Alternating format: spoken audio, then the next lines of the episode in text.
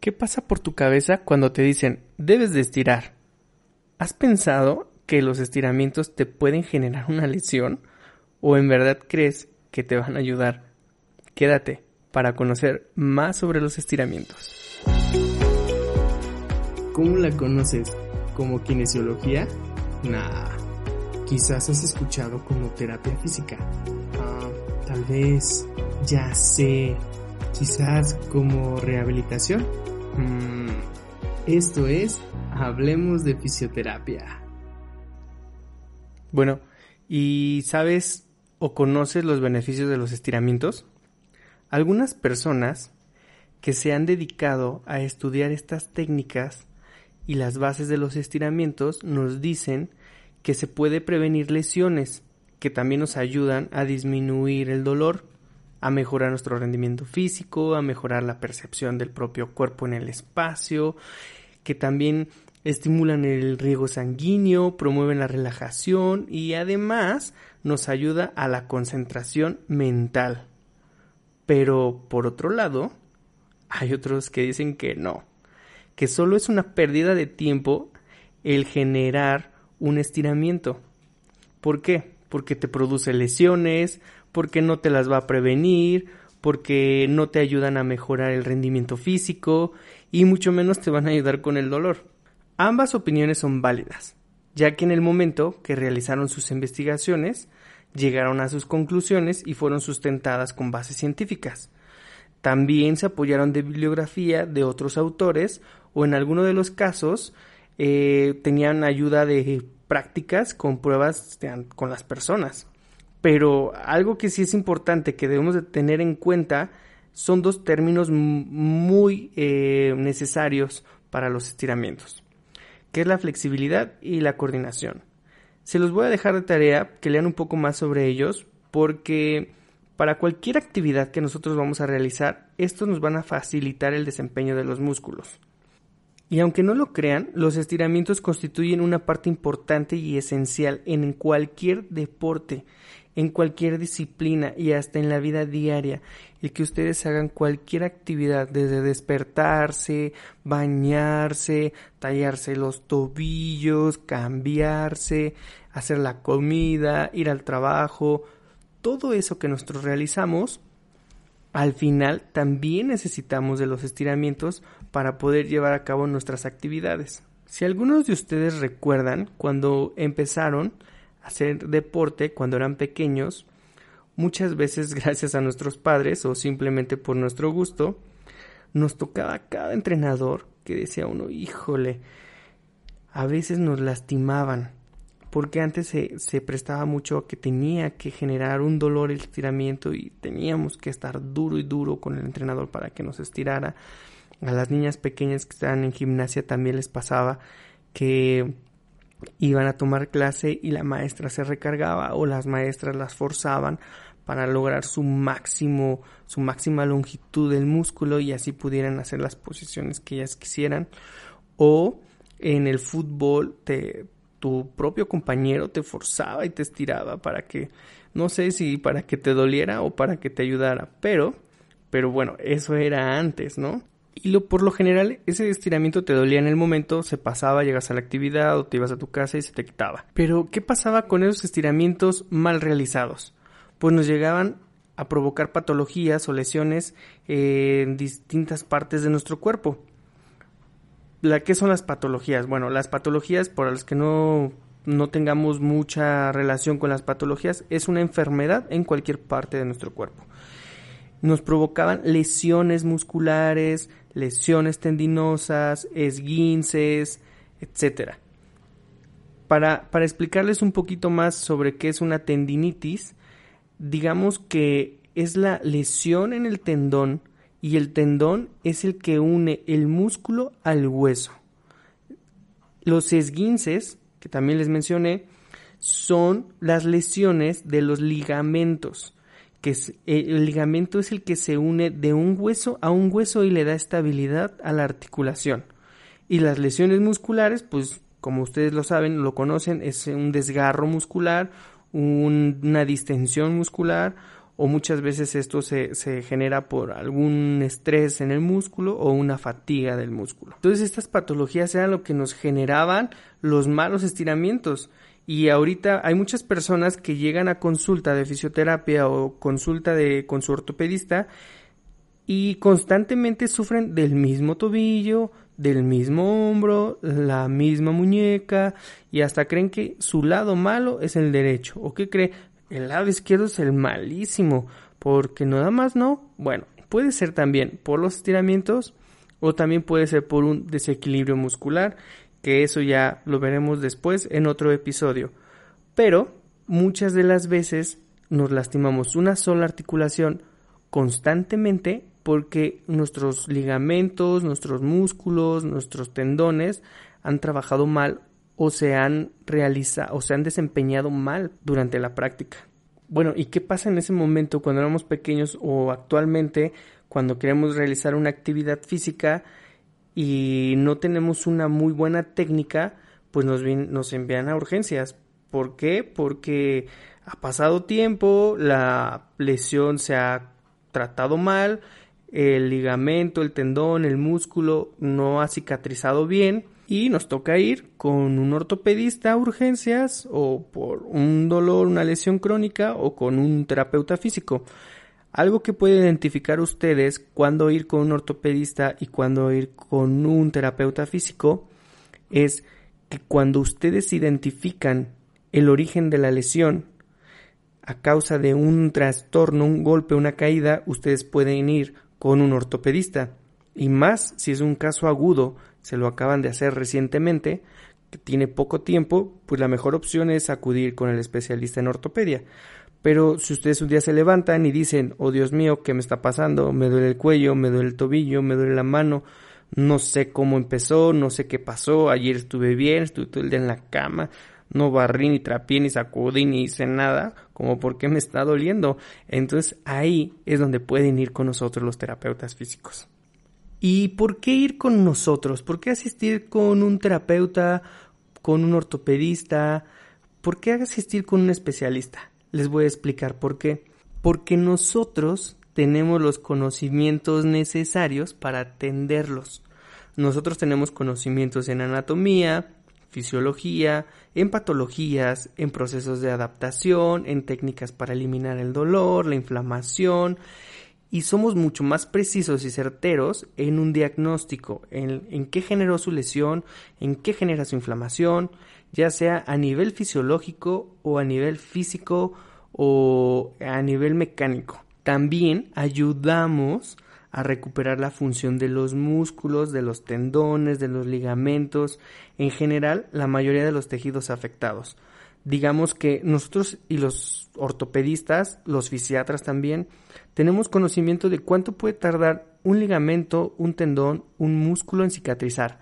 Sabemos cuándo darle reposo, cuándo no darle reposo, cuándo forzarlo a la actividad, cuándo puedes llevarlo a la actividad de máximo rendimiento y cuándo es mejor descansar tu articulación, descansar tu músculo y esperar a que cicatrice o en cambio saber si tienes una fractura, fisura, etc. Pues bien, les mencionaré cuándo empezaron a, a, implementar, a integrar los estiramientos a las actividades físicas, a las actividades de alto rendimiento y esto fue a finales de 1970, donde por fisioterapeutas y preparadores físicos empezaron a integrar a deportistas, no a personas que tenían lesiones, sino lo empezaron a utilizar con personas de alto rendimiento para mejorar las técnicas e inventaron una técnica muy buena de estiramientos que se llama FNP, que es facilitación neuromuscular propioceptiva. Si no la saben, investiguenla, hay muy buenos libros de ella.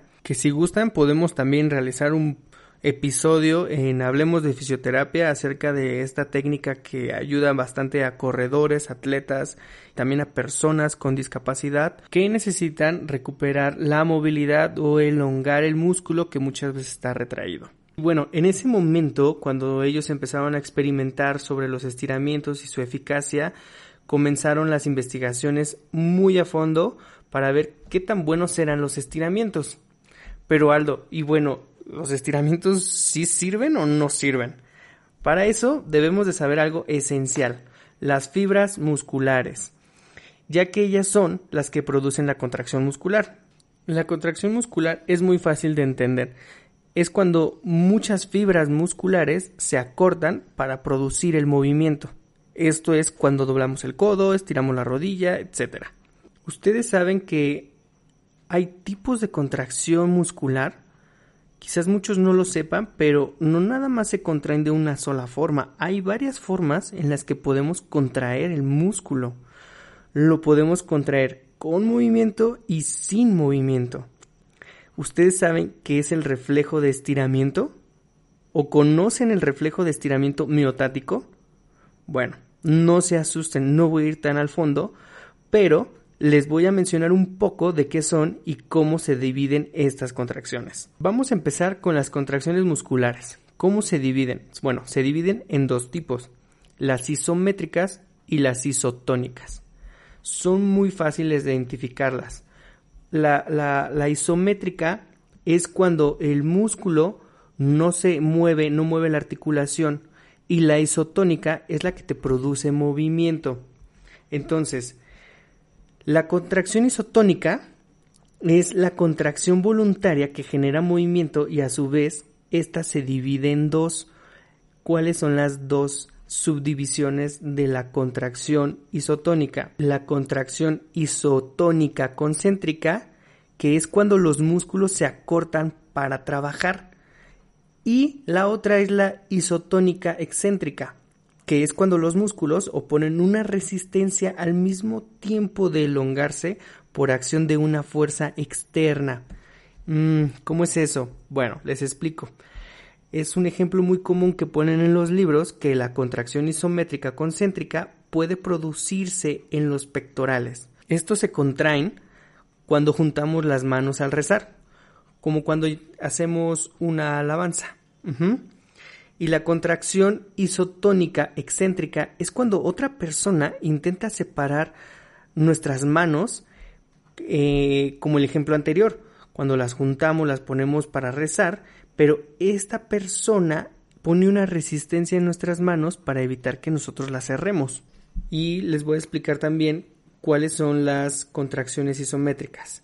Al principio les comenté lo de las manos, si colocas las manos para rezar, bueno, pues en esto es igual, pero tú ejerces la fuerza para apretar, ya que estas contracciones son voluntarias, pero no se mueve ninguna articulación, solamente ejerces fuerza, solamente presionas con las manos.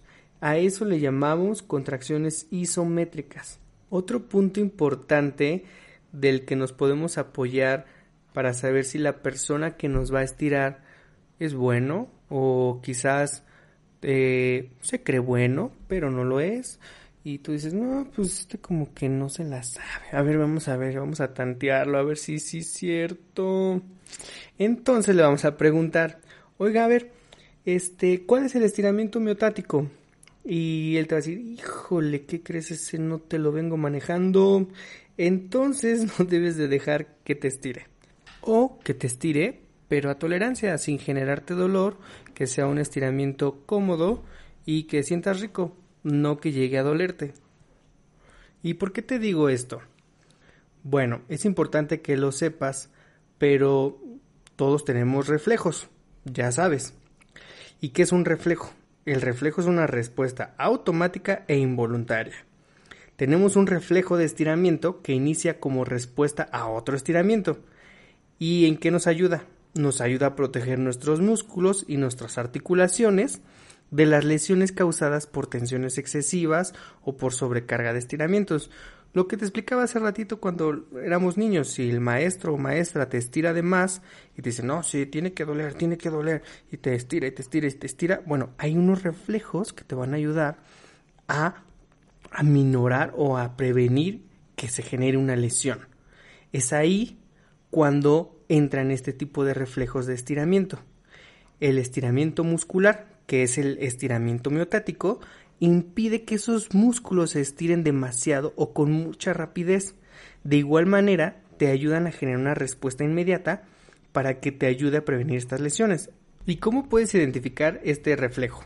Bueno, todos lo hemos experimentado creo que alguna vez o cuando éramos niños jugando, que es cuando vas a valoración o a revisión con el médico, te pega con un martillito en la rodilla o en el codo y este se mueve solito. Y también lo hemos hecho de niños, a ver, pon tu rodilla y pum, te pegamos. Bueno, este es la estimulación que hace que nuestros reflejos se activen. También es muy importante saber que todos tenemos unas pequeñas células llamadas usos musculares que se encargan de vigilar la longitud y la tensión del músculo. Ellas son las que estimulan y se activan cuando nos hacen la valoración de los reflejos. Recuérdenlo. Si me están escuchando los terapeutas que son estudiantes, escuchen que cuáles son los usos musculares, ¿sale? Otro también muy importante es el OTG, famoso, órgano tendinoso de Golgi. Sí, lo sé, es un poco complicado de entenderlo o de memorizarlo, pero si no están acostumbrados a estos términos, pueden buscar el diccionario o lo pueden googlear, ya que si no lo quieren hacer, pues pueden volver a escuchar el episodio y por mí está mucho mejor. Así me dan más vistas. Bueno, el órgano tendinoso de Golgi se localiza en la unión entre el tendón y el músculo. Cuando el músculo está gordito, gordito y luego se va haciendo delgadito, se va haciendo duro, duro, duro, bueno, ellos están ahí y son los encargados de monitorizar la carga que soporta el tendón. Si la carga es excesiva, la que le ejercemos al tendón, pues ellos se van a despertar y le van a decir a tu músculo, oye hermano, relájate, y te tendrán que generar una contracción por medio de un estímulo neurológico que te va a ayudar a que no tengas un desgarro muscular, o sea, te va a detener el músculo para que no se vaya a sobrecargar. Pero bueno, Aldo, ¿es bueno estirar o no es bueno? Existen pruebas fisiológicas evidentes que nos explican cuando practicamos un estiramiento, los músculos se vuelven más eficaces y son más eficaces aún cuando son sometidos a un calentamiento previo. Vamos a ver. Lo correcto, según los estudios y las bibliografías, es empezar a realizar un calentamiento, que también se conoce como calistenia, que es como una actividad, o más bien es una actividad durante 10 o 15 minutos antes de, ejercer una actividad de máximo esfuerzo en donde vamos a lograr un incremento del riego sanguíneo en los músculos. Que vamos a llevar a la actividad del músculo, hay que calentar un poquito, hay que trotar, hay que mover la articulación y así prepararemos todo el músculo para el trabajo. Esto nos va a ayudar a disminuir la rigidez y elongar, que es lo mismo que estirar, al músculo. Por ejemplo, cuando quieres enfriar un globo, a mí me gusta poner este ejemplo, Muchos eh, ponen el ejemplo del dulce, pero a mí me gusta el del globo. Cuando, cuando inflas un globo, primero lo que debes de hacer es estirarlo. Porque si no lo estiras varias veces, vas a estar inflando tu globo, se te van a cansar los cachetes, se te va a subir la presión, te vas a marear, etcétera. Te va a pasar de todo y tu globo nunca va a inflar. Bueno, esto mismo le pasa al músculo. Cuando las fibras musculares se calientan, se vuelven más flexibles y las estiramos con mayor facilidad. Ayudamos a que el músculo no se canse y no se llegue a desgarrar. Y además de todo, incrementamos el aporte de líquido sinovial. El líquido sinovial es como el aceite en los carros, pero este es en las articulaciones y, el líquido nos ayuda a que se muevan mejor. También incrementamos el oxígeno en los músculos, mejoramos la transmisión neuronal, en fin, es como cuando nuestros padres y nuestros abuelos en las mañanas se salían bien tempranitos para llevarnos a la escuela y calentaban el carro por unos 10, 15 minutos antes de partir, que para que la máquina funcionara bien y el aceite pasara por todo el motor, bueno, pues es lo mismo. Así que después de calentar unos minutos, deberás de realizar tus estiramientos, esto según Grant. Grant fue un doctor que hizo investigación sobre los estiramientos. No crean que me lo inventé. Y obviamente cuando realices será menos probable que te lastimes o te lesiones. Si eres de las personas que les gusta ver el fútbol o ir a los estadios, podrás notar que los jugadores cuando salen a calentar a la cancha hacen un poquito de trote, de golpe al balón y después estiran. Al terminar de estirar, entran a los vestidores. Ya después de que salen, dan su máximo esfuerzo durante 90 minutos, vuelven a entrar a los vestidores y ahí es cuando estiran. Quizás no lo vean, pero cuando un jugador termina una actividad de alto rendimiento, entonces es sometido a una fase de desestrés o de relajación o de estiramiento. ¿Para qué? Para que vuelva a regresar la longitud óptima y el músculo se relaje y no continúe tenso durante el resto del día. Entonces ya te diste una idea de lo que debes de hacer antes de tu actividad de máximo esfuerzo. Ahora te voy a explicar unos puntos importantes que debes de tener en cuenta para tus estiramientos. Uno de ellos es que el estiramiento, que normalmente la gente no lo sabe, pero lo aplica mucho, donde el estiramiento no debe de doler. Ese es el más importante. No te debe de doler un estiramiento. Otro punto es que ah, hay, por decir, estiramientos balísticos, que son conocidos como dinámicos, que es cuando nosotros, en lugar de quedarnos quieto, estamos rebotando, como si quisiéramos bajar y subir, bajar y subir, alcanzar y regresar, alcanzar y regresar. Esto no nos sirve. ¿Por qué? Porque se activa el reflejo miotático, lo que les comentaba hace ratito. Se acorta el músculo antes de que llegue a estirarse y entonces se vuelve un error, ya que podemos desgarrar nuestro músculo porque lo que les decía al principio, la persona que no conoce los estiramientos, no sabe a qué se debe la contracción, no sabe cómo se deben de estirar, no sabe qué, qué ayuda a que se active el reflejo. Bueno, si hacemos un rebote constante, el tendón nunca va a lograr estirarse y entonces nunca lo vamos a preparar para la actividad.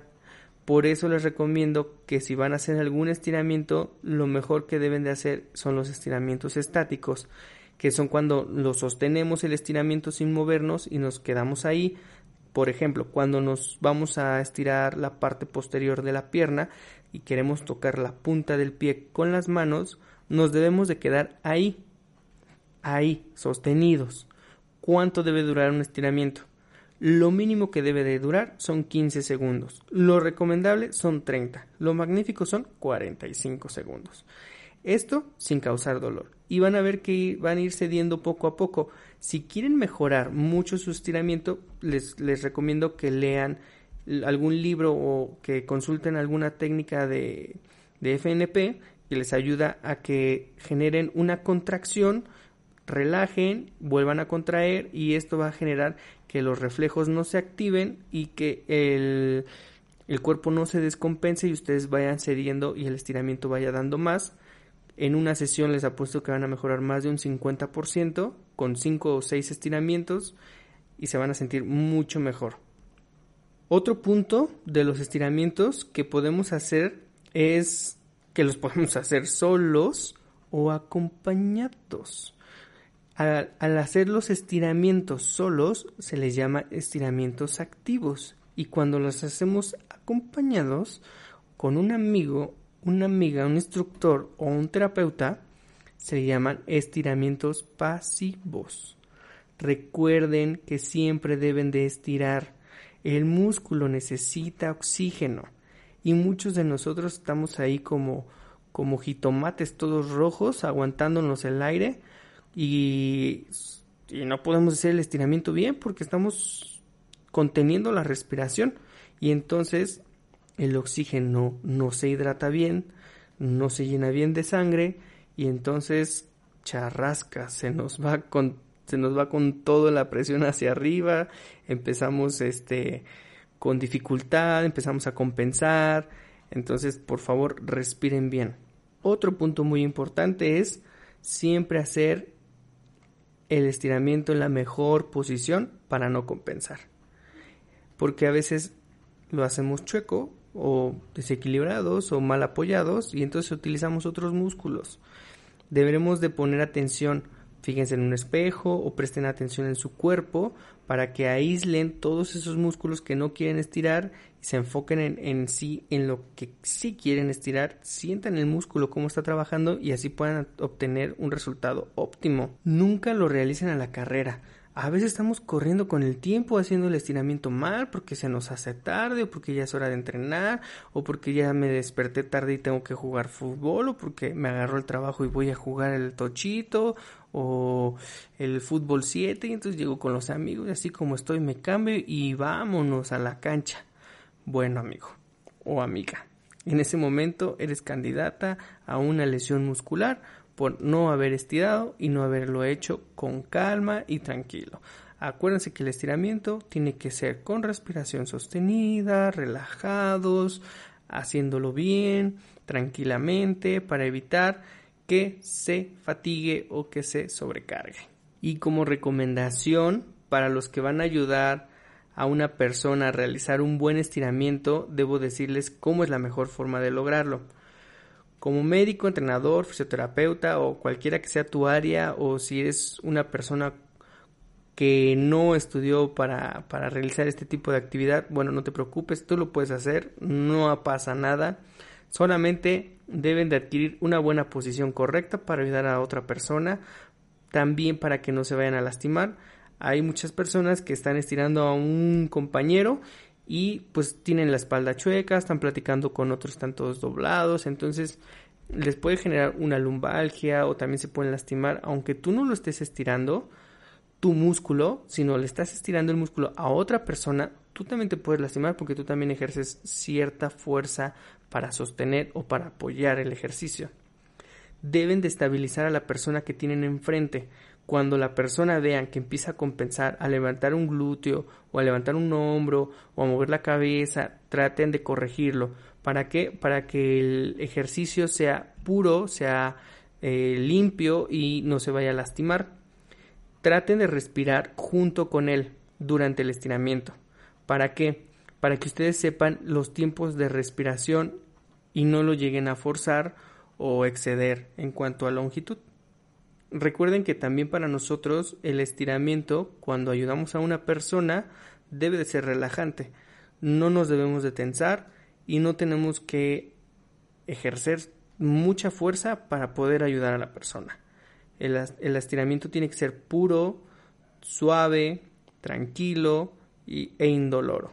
Ese último punto es lo más importante. Ningún estiramiento debe de doler porque activamos los reflejos que ya les expliqué y entonces se nos va a complicar. Y ya para concluir, recuerden que la fisioterapia es más que solo ganar arcos de movilidad. Esa frase me la.